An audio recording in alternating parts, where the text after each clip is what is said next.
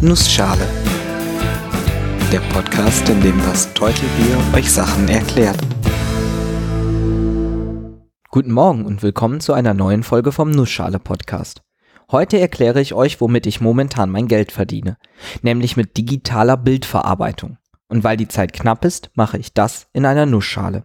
Bildverarbeitung. Was fällt einem da als erstes ein? Die meisten denken sofort an Photoshop und wie man damit die Models im Fernsehen künstlich aufhübscht. Das ist vermutlich auch nicht der allerschlechteste Job, aber es hat trotzdem recht wenig mit dem zu tun, was Ingenieure unter Bildverarbeitung verstehen. Es ist halt Bildbearbeitung und nicht Bildverarbeitung. Fangen wir aber mal vorne an. Es geht um Bilder, so viel ist klar. Ziel der digitalen Bildverarbeitung ist es, aus Bilddaten Informationen zu bekommen und diese gegebenenfalls auch wieder im Bild darzustellen. Das Bild selber kann dabei aus unterschiedlichsten Quellen kommen. Aus medizinischen Geräten, aus Mikroskopen und natürlich auch aus Kameras. Zum Beispiel aber auch aus 3D-Kameras oder Infrarotkameras. Da es sich für den Computer dabei meistens erstmal nur um Einsen und Nullen handelt, ist der erste Schritt oft, diese Daten a. dem Benutzer darzustellen und b. dem Computer beizubringen, was im Bild eigentlich wichtig ist. Danach können dann weitere Informationen aus dem Bild entnommen werden und wenn gewünscht auch wieder dargestellt werden. Aber was ist ein Bild eigentlich genau? Im einfachsten Fall ist ein Bild eine Ansammlung von Pixeln, die in Zeilen und Spalten angeordnet sind. Ein Pixel, also ein Bildpunkt, hat einen Zahlenwert, der zum Beispiel für die Helligkeit in einem Graustufenbild stehen kann. Betrachtet man ein Farbbild, so hat jeder Pixel nicht nur einen Helligkeitswert, stattdessen besteht er aus mehreren Zahlen, die zusammengesetzt für eine Farbe stehen. Wie genau diese Farbe aus den Farbwerten zusammengesetzt wird, ist ein erstes Teilgebiet der Bildverarbeitung. Oft wird das RGB-System genutzt. Dabei gibt es jeweils einen Wert für Rot, Grün und Blau und aus diesen drei Farbzahlen wird dann eine Farbe gemischt. Wie mit Wasserfarben. Wenn man etwas drucken möchte, nutzt man stattdessen oft die entgegengesetzten Farben Cyan, Magenta und Gelb. Und meistens kommt auch noch Schwarz hinzu. Das nennt sich dann CMYK für die englischen Namen der Farben.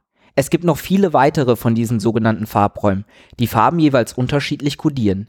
Je nach Anwendungsfall machen einige Farbräume mehr Sinn als andere. Und eigentlich sind diese Beispiele auch schon Vereinfachungen. Aus der Kamera fallen nämlich meist ganz andere Rohdaten raus. Ein einzelner Bildpunkt auf einem Kamerasensor kann nämlich nur genau eine Farbe wahrnehmen, nicht aber alle drei auf einmal. Die meisten Kamerasensoren sind sogenannte Bayer-Sensoren. Das bedeutet, dass in allen ungeraden Zeilen sich blaue und grüne Pixel abwechseln und in allen geraden Zeilen grüne und rote. Unsere Kameras bestehen zur Hälfte aus Sensoren für grüne Bildpunkte und nur zu jeweils einem Viertel aus roten und blauen Sensoren. Für das menschliche Gehirn ist diese Anordnung sehr sinnvoll, da wir Helligkeiten und Kontraste am stärksten im grünen Bereich wahrnehmen. Puh, jetzt habe ich schon viel zu lange über normale Bilder geredet. Dabei umfasst die Bildverarbeitung eigentlich noch viel mehr Arten von Inputdaten. Die Art eines Bildes wird dabei übrigens Modalität genannt. Neben einem Farb- oder einem Graustufenbild gibt es zum Beispiel Videos, Infrarotbilder, Röntgenbilder oder Daten aus medizinischen Instrumenten wie Computer- und Magnetresonanztomographen. All diese haben jeweils ganz besondere Eigenschaften, die es später zu berücksichtigen gilt. Bilder aus dem thermalen Infrarot nehmen beispielsweise die Temperatur auf. Dies kann Sachen sichtbar machen, die man in normalen Bildern nicht erkennt. Und es ist für diese Bilder egal, ob es hell oder dunkel ist. Allerdings fehlen den Infrarotbildern natürlich jegliche Farbinformationen.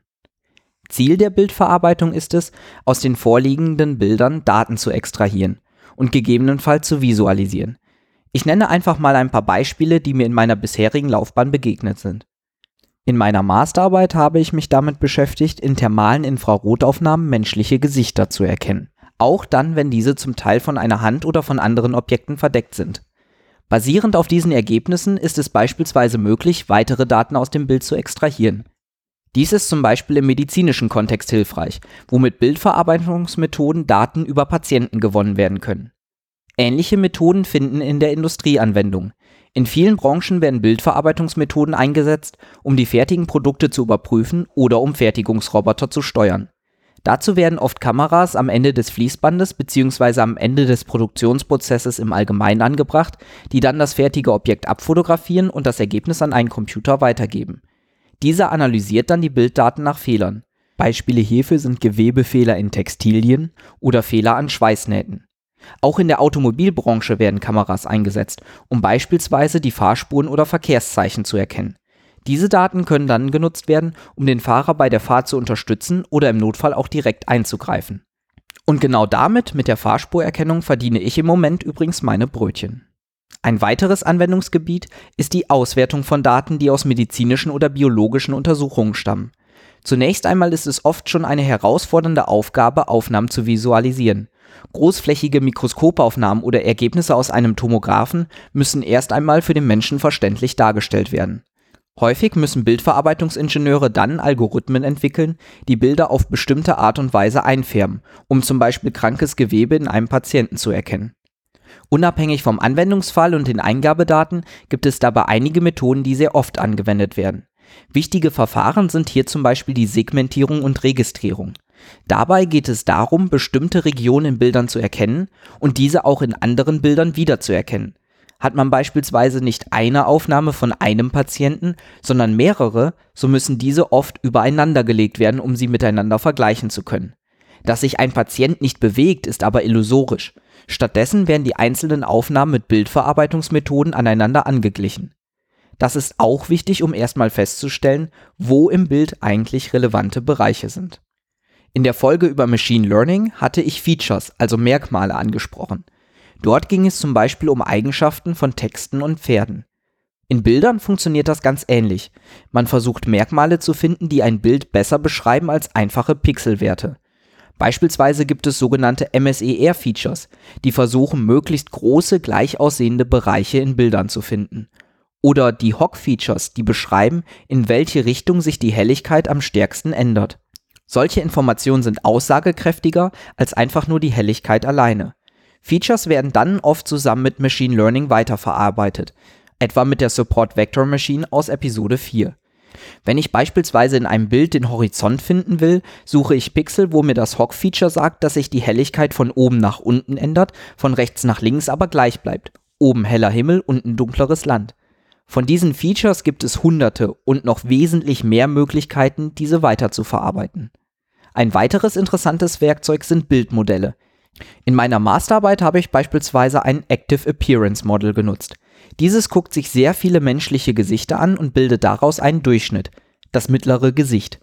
Gleichzeitig liefert dieses Modell aber auch Informationen darüber, wie sich diese Gesichter am häufigsten vom mittleren Gesicht unterscheiden. Dabei wird einerseits nach Form und andererseits nach Textur unterschieden. Die stärkste Abweichung in der Textur ist beispielsweise die Hautfarbe und die stärkste Abweichung in der Form ergibt sich, wenn man nach links und rechts guckt.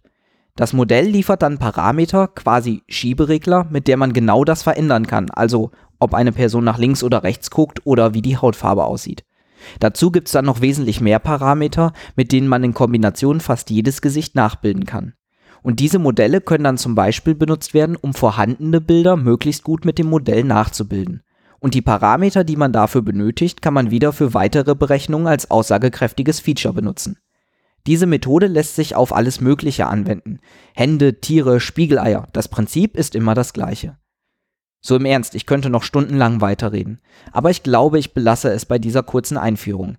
Ihr wisst jetzt, was Bildverarbeitung überhaupt ist und warum es relativ wenig mit Photoshop zu tun hat. Ich werde noch mehr Folgen machen, in denen ich dann einzelne Sachen im Detail erkläre, beispielsweise wie so ein Kamerasensor genau funktioniert oder wie autonom unsere Autos wirklich sind, wie sich Farbräume bilden, wie das Auge funktioniert und was eigentlich Röntgen ist. Und natürlich, wie ich aus Bildern Daten herausfiltere, also zum Beispiel neuronale Netze oder Gesichtserkennung im Allgemeinen. Es gibt viele spannende Themen im Bereich der digitalen Bildverarbeitung. Wenn euch etwas besonders interessiert, hinterlasst mir einen Kommentar auf der Webseite www.nussschale-podcast.de oder auf Twitter bei @nussschalepod. Ich werde das dann definitiv bei der Folgenplanung berücksichtigen. Alle Links sind auch in den Shownotes zu finden. Gerne dürft ihr diesen Podcast weiterempfehlen und auf iTunes bewerten. Das hilft immer sehr. Ich bin das Teutelbier und ich danke euch fürs Zuhören.